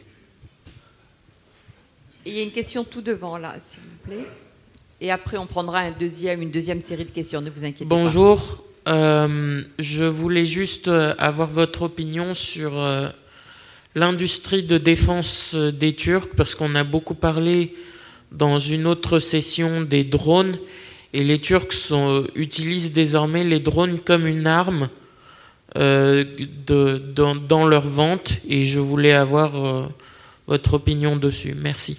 Merci. Notamment les drones Bayraktar. Merci beaucoup. Emma, tu commences sur l'Arabie Saoudite? Oui, euh, merci beaucoup pour euh, cette question sur l'Arabie Saoudite. Effectivement, alors pour, euh, pour reprendre un peu les, points que j'évoquais tout à l'heure, l'Arabie Saoudite, on retrouve quand même beaucoup de, du, positionnement que je décrivais pour les Émirats vis-à-vis du conflit en Ukraine, une posture de, non-ingérence, quand même un rapprochement qu'on a vu ces dernières années avec la Russie et surtout une forme non seulement en fait d'autonomisation stratégique vis-à-vis des États-Unis, mais un certain agacement en réalité en Arabie Saoudite de la posture américaine, en particulier vis-à-vis du prince héritier et désormais premier ministre Mohamed Ben Salman. un point sur que, que je, je, saisis l'opportunité de votre question pour, pour pour euh, développer un point que j'ai assez peu évoqué, mais qui est assez primordial euh, aujourd'hui, qui, qui, est un des impacts de ce qui se passe euh, en Ukraine. Je l'ai mentionné très rapidement. C'est le gain économique que ça représente pour les, monarchies du Golfe, et en particulier l'Arabie saoudite, du fait de ses ressources pétrolières. On voit le, le, prix, le prix du, du du pétrole s'envoler. On a vu également euh, tous ces derniers mois euh, les, tentatives euh, américaines, françaises, plus largement de l'ensemble des, États qui sont, très concernés par, enfin qui sont très concernés et très inquiets de, de, ces questions pour faire descendre les prix du baril. En attendant, bon, il y a tout un tas de raisons qui tiennent à l'autonomisation stratégique de, de, ces États, mais qui tiennent aussi à euh, It's the economy stupid. Euh, et c'est évidemment qu'il y a un intérêt euh, d'État qui, dont, un maximum des ressources financières viennent encore de la rente des hydrocarbures, à ce que, les prix du pétrole s'envolent. Et, ce qui est vraiment particulièrement intéressant, pour rebondir un peu sur le point euh, que mentionnait Dorothée sur euh, l'économie administrée et comment est-ce que euh, l'industrie, une partie des compagnies, alors en Arabie Saoudite et également aux Émirats et également au Qatar, surtout ces trois-là, pas seulement parce que c'est ceux que je connais le mieux, mais c'est aussi parce que euh, leur économie est celle qui repose euh, le plus aujourd'hui justement sur ces rentes euh, des hydrocarbures. ce qu'on constate aujourd'hui, c'est que alors que toutes ces dernières années, pour tout un tas de raisons, à la fois stratégiques mais aussi économiques, il y avait une volonté de l'ensemble de ces États, dont le Royaume saoudien, de, de, mettre en avant une diversification économique sur laquelle repose une autonomisation stratégique, mais aussi, en fait, il y a il y a une double autonomisation qui est voulue aujourd'hui par les pays du Golfe, et en particulier l'Arabie saoudite ainsi que euh, les Émirats, dans une moindre mesure euh, le Qatar.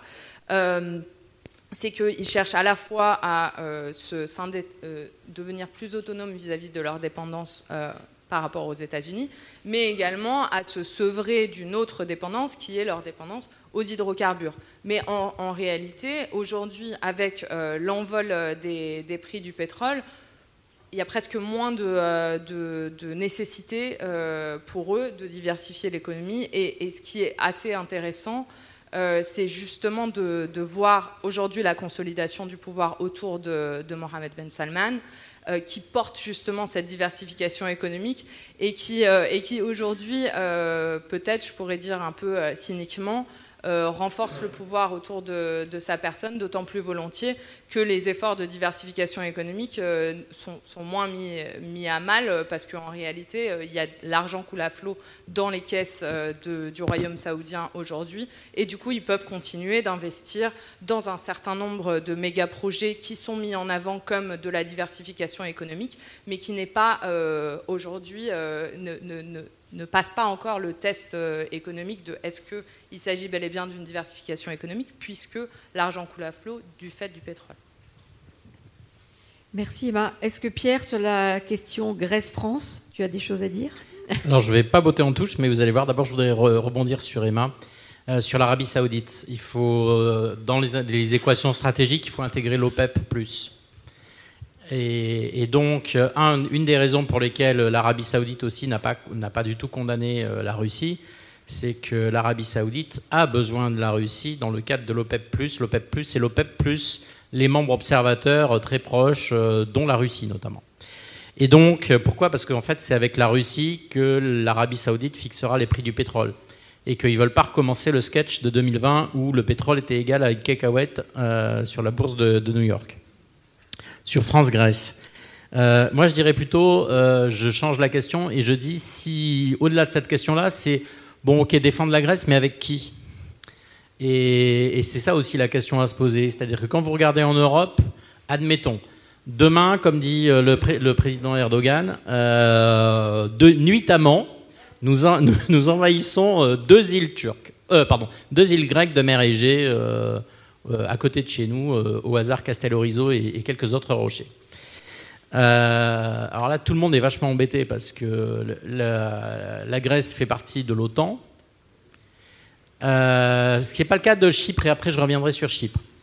Et bien sûr, la Turquie euh, fait partie de l'OTAN. Donc, qui pourrait intervenir? On va dire, allez, on, va alors, bien sûr, la Grèce. Bon, mais ça, la Grèce, d'accord, elle est partie prenante. Bon, l'Italie, les Italiens, ils veulent rien faire qui fasse de peine à la Turquie. L'Espagne, alors ils veulent non seulement rien faire qui fasse de la peine à la Turquie, mais en plus ils co-construisent la flotte turque en ce moment. Donc évidemment, ils ne réagiront pas. Les Britanniques ne font plus partie de l'Union européenne et puis de toute façon, euh, ils sont très copains maintenant avec les Turcs. Euh, ils s'embrassent sur la bouche. D'ailleurs, euh, Erdogan avait une place de choix aux funérailles de la reine. Enfin bon, tout ça c'est symbolique, mais c'est significatif. L'Allemagne. L'Allemagne est mesmérisée, littéralement terrifiée de voir euh, les Kurdes euh, et, les Turcs s'affronter sur son territoire. Bref, il reste plus grand monde. Donc, pour répondre à la question, la France serait bien seule. Donc, comme fort heureusement ça se passe sous l'égide de l'OTAN, qu'est-ce qui risque de se passer dans ce scénario-là? Les États-Unis arrivent et, comme toujours, et sifflent la fin de la partie en disant on arrête le sketch là, maintenant c'est fini. Et ce qui m'incite à aller dans ce sens-là, c'est que pour ceux d'entre vous qui ne l'auraient pas noté, il y a un peu plus de deux semaines, euh, Joe Biden et Anthony Blinken, son secrétaire d'État, ont pris une petite décision passée inaperçue, mais cruciale. Ils ont enlevé l'embargo sur les armes américaines à destination de Chypre. Chypre, euh, la République chypriote, celle qui fait partie de l'Union européenne. Chypre Sud. Ça veut dire quoi? Ça veut dire que les États-Unis font passer un message extrêmement clair. Personne ne touche à Chypre. Chypre, ça veut dire la Grèce, bien entendu aussi. Chypre, ça veut dire euh, le premier qui, sous-entendu, si Erdogan, comme ça, euh, un matin, était tenté euh, d'annexer Chypre Nord, voire même d'envahir la République chypriote, nous, États-Unis, on va armer le gouvernement chypriote et on va même sans doute l'armer préventivement. Et on va peut-être même revenir militairement sur Chypre. Pourquoi? Parce que Chypre est une case absolument stratégique. Chypre permet, un, de contenir euh, l'influence russe en Méditerranée orientale ou de lutter contre l'influence russe en Méditerranée orientale, notamment sur les bases de Tartus et Khammim euh, en Syrie. Deux, ça permet de freiner l'extension euh, iranienne sur les côtes du Levant en Syrie et au Liban et donc de sécuriser l'accord de délimitation frontalier que les, que les États-Unis sont en train de négocier pour le compte des Israéliens et du gouvernement libanais. Trois, ça permet de freiner les ambitions de la Turquie dans la région. Donc ma question, euh, Christian, c'est plutôt de se dire, euh, au, lieu d'imaginer un scénario Grèce-Chypre, je pense que le scénario chypriote et Chypre est beaucoup plus important. Merci beaucoup. Et, sur les drones, et je laisse bien sûr euh, répondre aux Turcs, parce que moi je voudrais juste parler des drones iraniens. Parce que je suis sur l'Iran. Vas-y, vas-y, parle des drones. Euh, on les oublie cela, mais regardez ce qui se passe euh, dans la guerre en Ukraine, puisque c'est quand même le thème, de, le thème du séminaire. Euh, les Russes, ils vont pas acheter des drones turcs ou des drones chinois. Les Russes, aujourd'hui, ils achètent des drones iraniens. Voilà. Et en échange, ils vont probablement leur livrer du Sukhoi 35 que les Égyptiens auraient dû acheter. À toi, Dorothée, de poursuivre. Mais qu'est-ce qui me reste à moi? Alors, je vais vous dire quelque chose. Personne n'a parlé de la Coupe du Monde de football au Qatar. Alors, si ça a échappé à certains d'entre vous, c'est la police turque qui va assurer la sécurité. Oui, qui va envoyer plusieurs milliers de policiers c'est peut-être à peu près la seule chose qui va fonctionner dans cette Coupe du Monde. Prenons les paris. Non, je, plaisante, mais ça montre que l'alliance, en tout cas, entre le Qatar et la Turquie, euh, qui a été matérialisée par l'installation d'une base militaire turque au Qatar, euh, qui s'est manifestée au moment du blocus euh, saoudo-émirien contre le Qatar aussi, où Erdogan s'est mis en première ligne en menaçant d'intervenir militairement en défense du Qatar c'est quelque chose qui continue de, tenir aussi. Et donc, je dirais que ça fait partie, je ne sais pas si c'est des paradoxes, pour moi il y a vraiment une série de jeux de dupes dans la région qui est absolument formidable. C'est-à-dire que à force de s'entendre avec tout le monde, en fait, il y a toujours des moments de, vérité où, finalement on est, on est quand même obligé de prendre un camp. Et en ce moment, on est dans un, quand même dans une période de multiplication des crises qui multiplie la possibilité de ces incidents. Et c'est là que les remarques de, Pierre, auxquelles je souscris tout à fait sur la question de la mer Égée, sont très importantes. C'est qu'aujourd'hui, les États-Unis veulent figer la situation, veulent sécuriser la situation. Euh, ils ont modernisé les avions grecs. La Grèce est dans une période de réarmement. Elle a effectivement mis en scène son partenariat avec la France. Euh, je ne vois pas très bien les Français venir se battre avec les Grecs contre les Turcs euh, en cas d'invasion des îles. On aura d'abord les, mécanismes de, les fameux mécanismes de désescalade de l'OTAN, qui sont quand même ce qui nous a sauvés jusqu'à présent apparemment du conflit. Et puis après, on aura effectivement des pressions extrêmement fortes de la diplomatie américaine.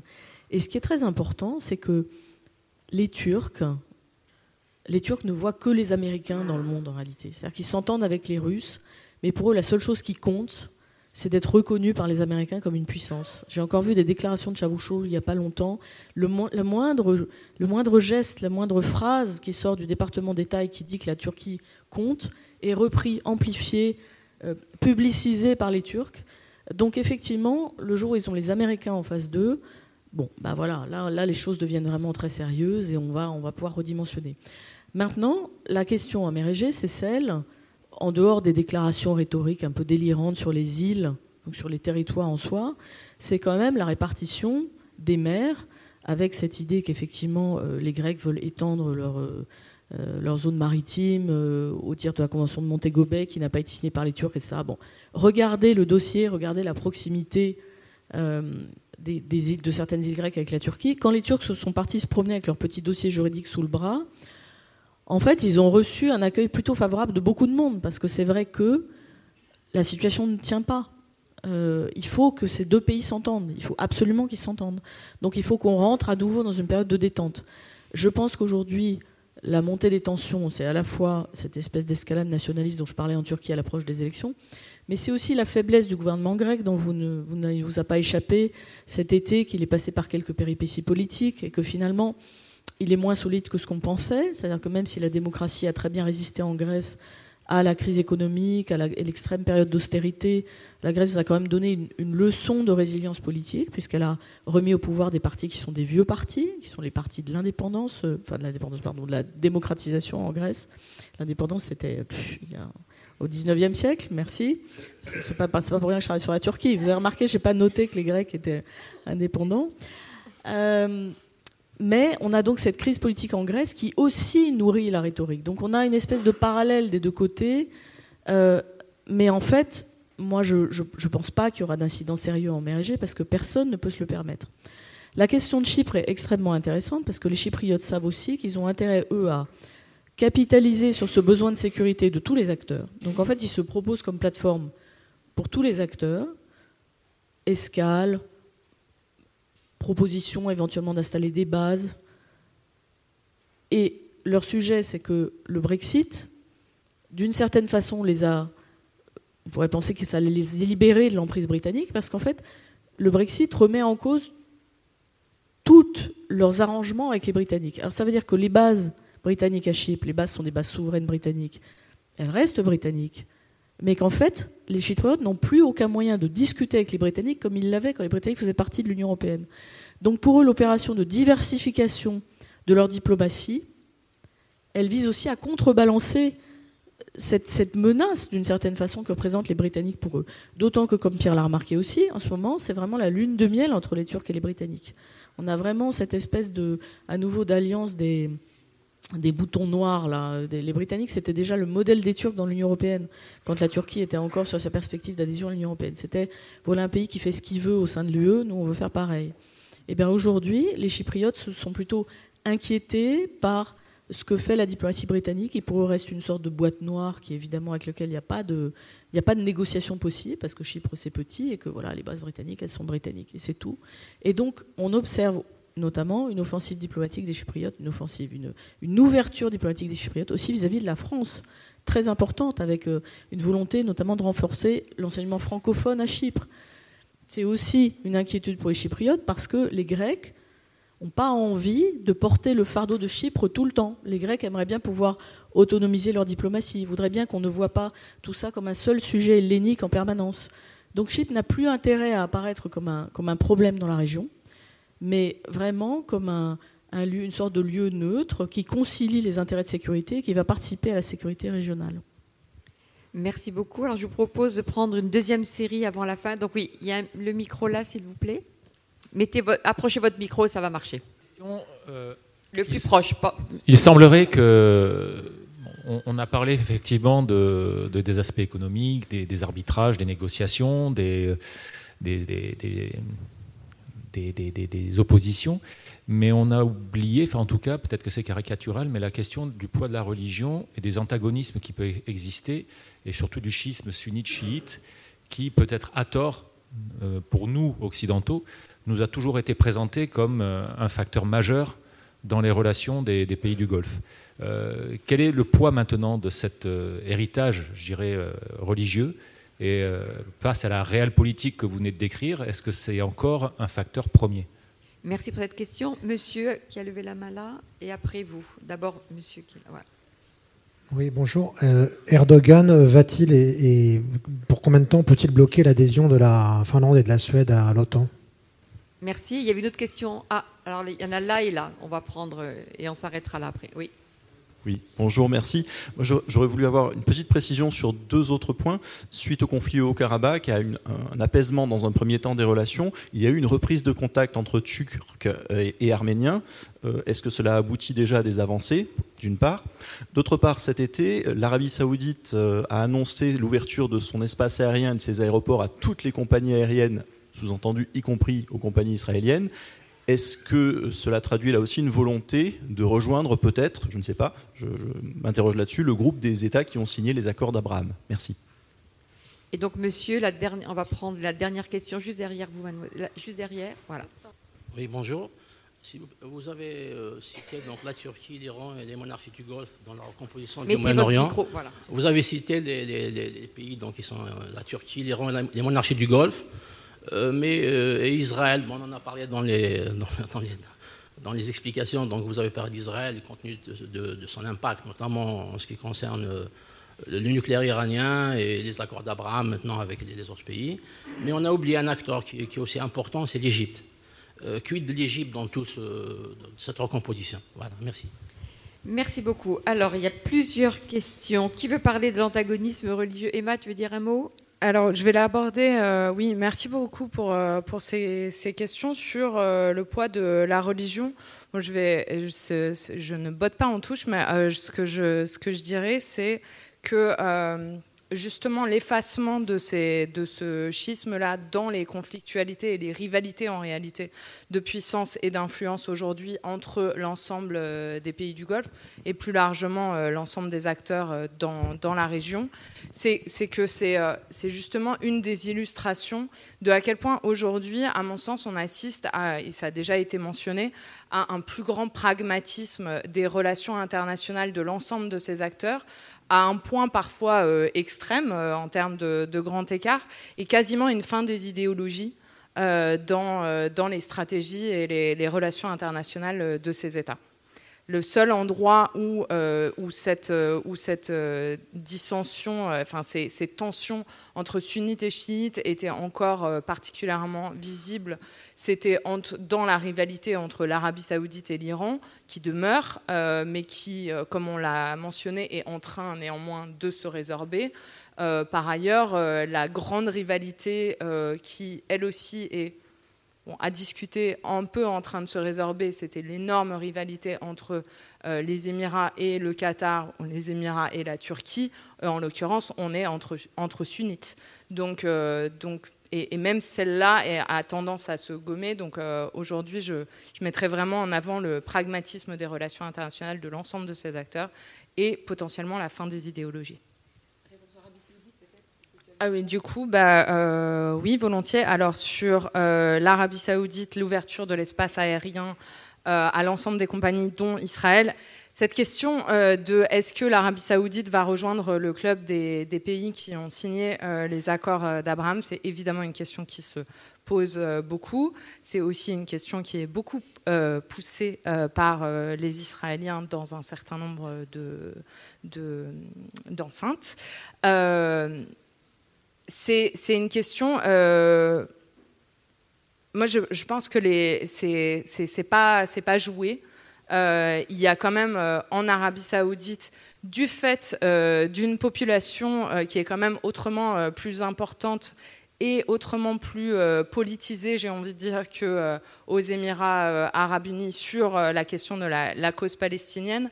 Il y, a un pari qui est, qui est quand même plus délicat en Arabie saoudite que ça n'était le cas euh, avec les Émirats arabes unis, malgré toutes les pirouettes euh, rhétoriques euh, des Émirats arabes unis sur, la question d'un soutien qui, demeure aux, Palestiniens, qui demeure quand même à démontrer.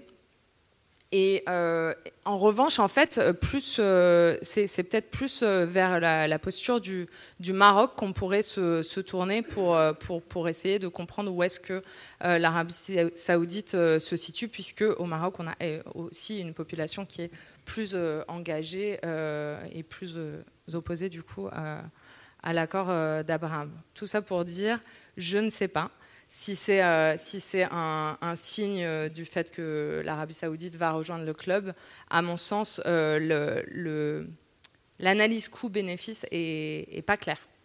Euh, puisque, euh, puisque la population euh, saoudienne, non seulement la population saoudienne, mais, encore mais évidemment aussi la posture de l'Arabie saoudite comme, comme gardienne des lieux saints et donc quand même un, une référence en termes de la posture de, de l'ensemble du, du, monde musulman se, se pose évidemment encore plus. Merci, merci Emma. Pierre, tu continues sur les questions? Très rapidement en quelques mots. Euh, alors euh, Emma tout à l'heure disait et mentionnait qu'à euh, Dubaï on entend beaucoup de Russes. En fait, à Dubaï, maintenant, on, entend, beaucoup de Russes, on a toujours entendu beaucoup de Persans, et maintenant, on entend beaucoup de Hébreux. Donc, Dubaï, c'est the place to be pour les Israéliens. Donc, je pourrais vous raconter 50 anecdotes. Donc, évidemment, ça va continuer en termes de, trafic. Chiisme, sunnisme. Ça, c'est de la poudre de perlin-pimpin que les Saoudiens et les Iraniens, se sont dit on va vendre ça aux Occidentaux. Les Occidentaux, ils connaissent pas bien l'Orient, ils connaissent pas la religion. En fait, on va leur vendre la rivalité sunnite-chiite pour camoufler les rivalités de puissance et les rivalités de géopolitique et de puissance et d'ambition dans la région.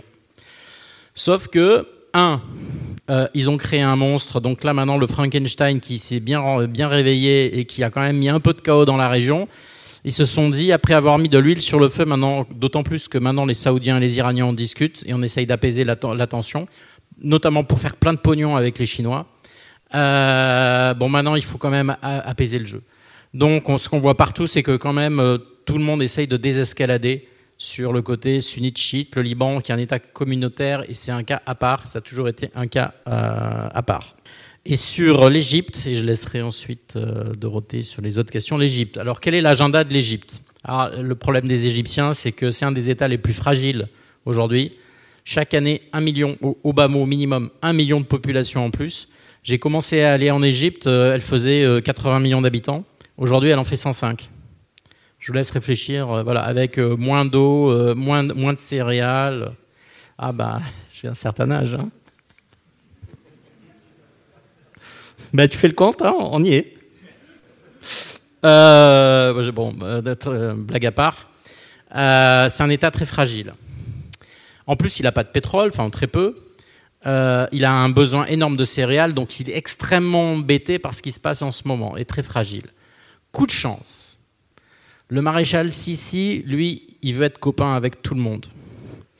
Donc en fait, comme il contrôle quand même le canal de Suez dont tout le monde a besoin, euh, eh bien en fait il s'entend avec tout le monde. Donc en fait but du jeu rester copain avec les Américains, les Russes, les Chinois, les Européens et j'en oublie quelques autres. Juste pour un mot sur l'Égypte, si je puis me permettre, je sors de mon rôle de, modératrice. C'est vrai qu'il y a une volonté aujourd'hui de l'Égypte, à travers la politique menée par Sisi, de retrouver la place traditionnelle que l'Égypte estime devoir tenir au sein du monde arabe. Il y a un déplacement aujourd'hui véritablement de centralité du monde arabe qui est passé du Levant, hein, avec des puissances régionales comme l'Égypte, la Syrie, dans une moindre mesure l'Irak, que je mettrai à ce moment-là dans ce Proche-Orient, aujourd'hui qui est passé dans les pays du Golfe, avec une volonté des pays du Golfe de jouer et de représenter ce nouveau centre euh, avec des puissances régionales qui s'affirment de plus en plus. Et face à cette situation, effectivement, Sisi essaye de retrouver, de redonner à l'Égypte cette place traditionnelle qu'elle estime devoir tenir. Euh, je vous rappelle que pour l'Égypte, c'est Oumed Dounia, hein, c'est le, centre du monde. Et donc cette, cette idée que l'Égypte, c'est Oumed Dounia, reste très présente dans la tête des Égyptiens. Et donc euh, Sisi a tout à fait l'intention d'essayer de redonner cette place, mais ça va être plus compliqué avec l'évolution de la position des pays comme l'Arabie saoudite qui espère beaucoup plus jouer ce, et qui joue actuellement beaucoup plus ce rôle. Juste euh, rebondir là-dessus, euh, je suis tout à fait d'accord que euh, l'Égypte cherche à, retrouver cette place, et notamment El-Sisi. L'Égypte a quand même été, quand on regardait, je parlais tout à l'heure des rivalités de puissance et d'influence entre les monarchies du Golfe auxquelles on a assisté euh, depuis 2011 dans l'ensemble de la région Afrique du Nord, Moyen-Orient. L'Égypte a quand même été au cœur de ces rivalités, euh, notamment au moment de euh, l'arrivée au pouvoir de Al-Sisi. Et donc aujourd'hui, certes, l'Égypte cherche à redevenir le centre reprendre cette place prépondérante, mais cette place aujourd'hui est quand même très largement euh, tenu aussi par les injections de capital du Golfe, précisément. il y a quand même une très, euh, une, très euh, forte proximité et un alignement stratégique entre l'Égypte et les Émirats arabes unis. Et donc toute avancée de l'Égypte est un gain pour les Émirats et vice-versa. Aujourd'hui, à mon sens, on parle désormais c'est le, vocable de Jean-Loup Saman, qui parle euh, en termes d'aide et de soutien euh, des Émirats aux, pays euh, dans la région. Il parle du modèle égyptien sur la mise et tout sur, sur un modèle militaire et autoritaire qui lui permet d'avancer, qui permet aux Émirats d'avancer ses velléités aux Émirats à travers euh, l'Égypte et d'autres États euh, qu'on pourrait mentionner euh, en Afrique du Nord et en Afrique subsaharienne, qui jouent en réalité pour le compte de la puissance et de l'influence émirienne. L'Égypte, c'est le dernier pays qui refuse de se réconcilier avec la Turquie. Donc ça, ça va avec effectivement cet orgueil, ce fameux orgueil arabe dont tu parlais, mais c'est vrai que c'est un pays qui est extrêmement fragile.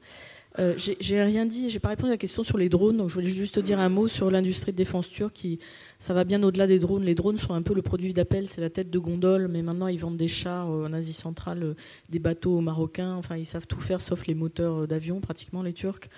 donc ça, a été quelque chose qui nous a vraiment bluffé en tant qu'analyste parce qu'ils avaient des plans de construction de cette industrie de défense auxquels on croyait pas du tout, et maintenant ça, c'est pratiquement fait. Pourquoi? Parce que finalement, tout le modèle économique turc a été amené à, tourner autour de ça, presque, je dirais. C'est-à-dire que maintenant, les Turcs veulent faire plus de tech et ils considèrent que l'industrie de défense, c'est le lieu euh, de, construction, cette avance en matière de tech, en fait. Euh, et ça va avec euh, l'idée que la politique étrangère est quelque chose qui peut rapporter de l'argent. Les Turcs, ils se font, ils font, ils font à la fois agence de mercenaires dans la région, euh, ils se font payer par le gouvernement libyen quand ils viennent à la rescousse. Ils vendent des armes. Euh, la politique de défense turque, c'est un, gagne-pain aussi pour la Turquie, pour un pays qui est, donc fragile économiquement. On n'en a pas beaucoup parlé, mais c'est aussi un pays qui vit une crise économique assez forte, parce qu'après une période de rattrapage, il est maintenant arrivé à un plateau. Euh, et que fait son économie est complètement intégrée à l'Union européenne et qu'à partir de là, on est dans une période comme de très faible croissance européenne, les investissements ont tendance à se tarir, donc il faut trouver des expédients jusqu'à ce que la croissance mondiale reprenne et revienne. Euh, il y a une question sur euh, Finlande, Suède, euh, OTAN. Alors là, ça a été quand même un moment tout à fait étonnant, cette, cette, mise en scène au, sommet de Madrid, qui était le, le sommet de la recomposition de l'OTAN, de la grande réflexion stratégique de l'OTAN, et hop, prise d'otage par alors d'abord deux pays de tradition neutre qui, dans la panique absolue au milieu d'une guerre, disent on veut adhérer à l'OTAN, et la Turquie qui disent ah non mais attendez, on verra. Alors on a les Suédois et les, Finlandais qui se répandent dans la presse en disant qu'il faut absolument qu'on ait résolu le problème le plus vite possible avant Madrid, il faut qu'on ait une décision, et les Turcs qui disent ah non mais ça peut prendre un an. Et donc là on est, suspendu, et on est suspendu à quoi? À la question kurde.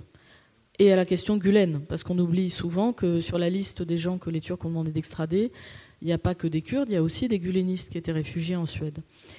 Euh, donc là, on a une sorte de, moment de d'effarement démocratique en ce qui me concerne, qui est que effectivement euh, les Suédois disent euh, bon ben on va pas pouvoir faire autrement parce que vraiment il faut qu'on adhère à l'OTAN. Donc on va réfléchir. Et depuis, on a une sorte de comité de suivi où les Turcs disent non mais attendez, euh, ça va pas là. Euh, les types, ils sont toujours pas revenus en Turquie. Donc euh, si les Turcs sont vraiment sérieux là-dessus, ça veut dire que des pays de l'Union européenne vont devoir s'aligner sur la législation antiterroriste turque. Je ne sais pas si vous voyez ce que ça signifie politiquement pour moi, c'est extrêmement grave. Bon, maintenant, je vais vous donner un autre exemple très intéressant, c'est que Nicole Pachinian, le Premier ministre arménien, leur a livré un Turc, un Kurde, pardon, a livré aux, Turcs un Kurde, un guerriero, un type du PKK qui était euh, réclamé. Euh, bon, probablement en signe de bonne volonté pour faire avancer les pourparlers euh, avec la Turquie, parce que évidemment les Arméniens sont extrêmement inquiets du fait que les Turcs se mettent à appuyer l'offensive azérie, sachant que, comme je le dis toujours en ce moment, tous les pays qui produisent du gaz ont le trophée d'immunité de Colanta. Ils peuvent se permettre de faire n'importe quoi en ce moment. Donc là, effectivement, l'Azerbaïdjan, hop, euh, personne ne va regarder trop ce qui se passe, les Russes sont occupés, euh, tout le monde nous demande du gaz. heureusement, le Qatar est occupé avec la Coupe du Monde de football encore, donc euh, aussi pays également très sollicité. Les Algériens, on a reçu un Algérien il n'y a pas longtemps qui nous a dit mais l'Algérie, si elle faisait du gaz de schiste, on serait une des premières puissances du monde. Donc on est quand même dans des moments de, potentialisation des ambitions liées à cette sorte de, délire de la crise énergétique qui est extrêmement impressionnant dans la région. Euh, parce qu'évidemment, là, on parle de pays qui n'ont pas euh, une, ambition stratégique de stabilisation, d'abord, pas forcément, et qui n'ont pas euh, une pensée stratégique qui nous inclut dans cette éventuelle vision régionale. Euh, donc c'est effectivement assez compliqué. Il y avait une autre question euh, que j'ai oubliée. Bah, Turquie-Arménie, voilà, j'étais en train d'en parler. Euh, là, on est encore, c'est pareil, sur cette espèce de jeu de dupe qui est que, en fait, les Turcs veulent, ils veulent ouvrir la frontière parce qu'ils veulent un corridor de passage, ils veulent récupérer une partie du trafic asiatique qui passe par la Russie, ils veulent que ça passe par chez eux. C'est ça qui les intéresse. Donc en fait, toutes les autres éventuelles revendications de l'Arménie, elles peuvent passer au second plan. Et évidemment, sur ce sujet de la réconciliation turco-arménienne, on a quand même une diaspora arménienne qui est euh, extrêmement méfiante à l'égard des intentions de la Turquie et qui surtout voit que là, après le Karabagh, apparemment l'Azerbaïdjan veut avancer en territoire arménien. Donc il perçoit vraiment une menace pour le territoire de l'Arménie, une menace qui est perçue comme existentielle. Donc on, est, on a une Arménie qui finalement est est très faible et un, petit pays qui n'a pas beaucoup de ressources. Et, Nicole Pachignan qui est en train de, faire un peu feu de tout bois euh, au milieu d'une extrême instabilité, avec pour le moment peut-être que son allié le plus fiable, c'est l'Iran. Vous voyez le, paradoxe de cette diplomatie arménienne, c'est très intéressant. Mais je ne pense pas que les Turcs aient tellement intérêt à avancer pour le moment là-dessus, parce qu'ils savent aussi que c'est un dossier sur lequel les Russes qui intéresse quand même les Russes, évidemment. Donc euh, je pense qu'ils ont plutôt intérêt à faire traîner un peu les choses. Écoutez, nous avons dépassé le temps qui nous était imparti, donc il me reste à vous remercier tous les trois.